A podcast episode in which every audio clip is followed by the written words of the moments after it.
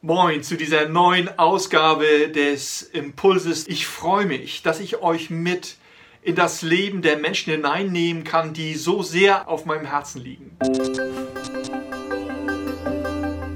Und zwar Menschen, die in West-, Zentral- und Südasien leben. Und ich möchte euch ganz besonders in zwei Lebensgeschichten hineinnehmen, jetzt passiert im letzten Jahr, die ein ähm, bisschen repräsentieren, wie die Menschen in diesem Gebiet mit der Pandemie zurechtkommen.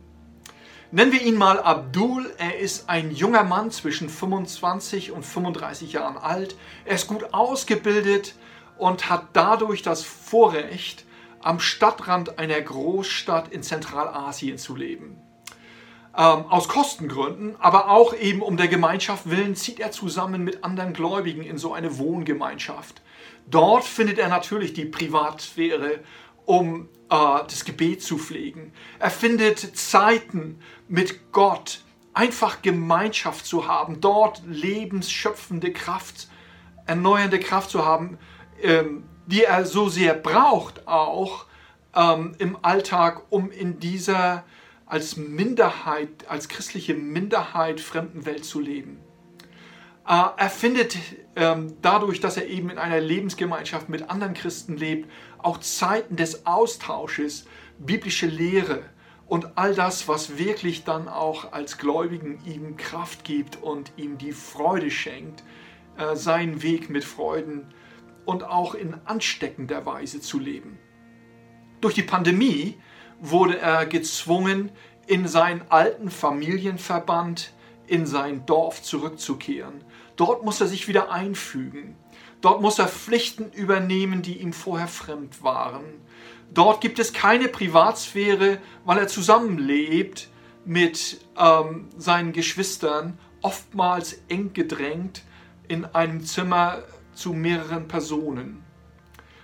Ähm, natürlich haben die herausgefunden, dass er gläubig geworden ist und schnell ergeben sich verletzende Kommentare der Cousins und Cousinen oder eben aber auch der herrschenden Älteren, die ihn piesacken und ihn ärgern, äh, auch mit Bemerkungen, die auch zum Teil verletzend sind, ähm, dadurch, dass er eben die Tradition der Familie und des Familienverbandes verlassen hat. Hier hat er die Last und er spürt die Last seinen geliebten Familienmitgliedern das Evangelium zu bezeugen. Und oft in diesem Familienverband und durch die Lebensumstände kehren auch alte Sünden zurück. Er ist konfrontiert damit und all das ähm, verursacht zusätzlichen Stress zu all den Ängsten und Fragen, die auch dann aufkommen und da sind. Er muss praktisch ganz neu überdenken, wie er seinen Glauben leben kann. Und da ähm, ist es natürlich hilfreich, wenn unsere Teammitglieder dann auch Messages senden über Smartphone, die ihn ermutigen, biblische Texte, die er vielleicht auch zum Teil dann auswendig lernen kann, um ähm, sie zu meditieren und darüber nachzudenken, wenn ihm mal die paar Minuten bleiben zwischendrin. Wir wechseln die Szene. Wir gehen zu einer Frau, die wir mal Seinab nennen.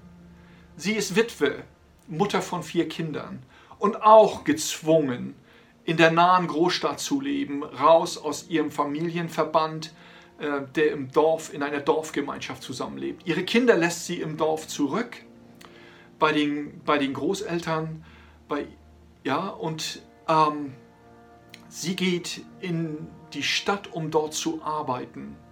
Sie unterschätzt die Pandemie und den Lockdown ihrer Stadt und auch die Durchlässigkeit der Grenzen. So ähm, wird die Stadt in der Pandemie total abgeriegelt und sie hat keine Chance, zu ihrem Familienverband auf dem Dorf, der sie zum Teil schützt und auch äh, versorgt, zurückzukehren. Seinab verlängert ihren Vertrag, sie arbeitet und doch schlussendlich führt es zu ihrer Entlassung. Sie ist seit längerem im Kontakt mit einer kleinen Hausgemeinde, ähm, einer Gruppe von Geschwistern, die sich um das Wort Gottes versammeln und es lesen. Diese Gemeinschaft entschließt sich, Seinab durch diese Krise durchzutragen. Sie ermutigen sie, sie nehmen sie zum Teil auf, sie versorgen sie mit dem, was sie nötig hat und zum Teil auch mit dem, was ihre Kinder nötig hat.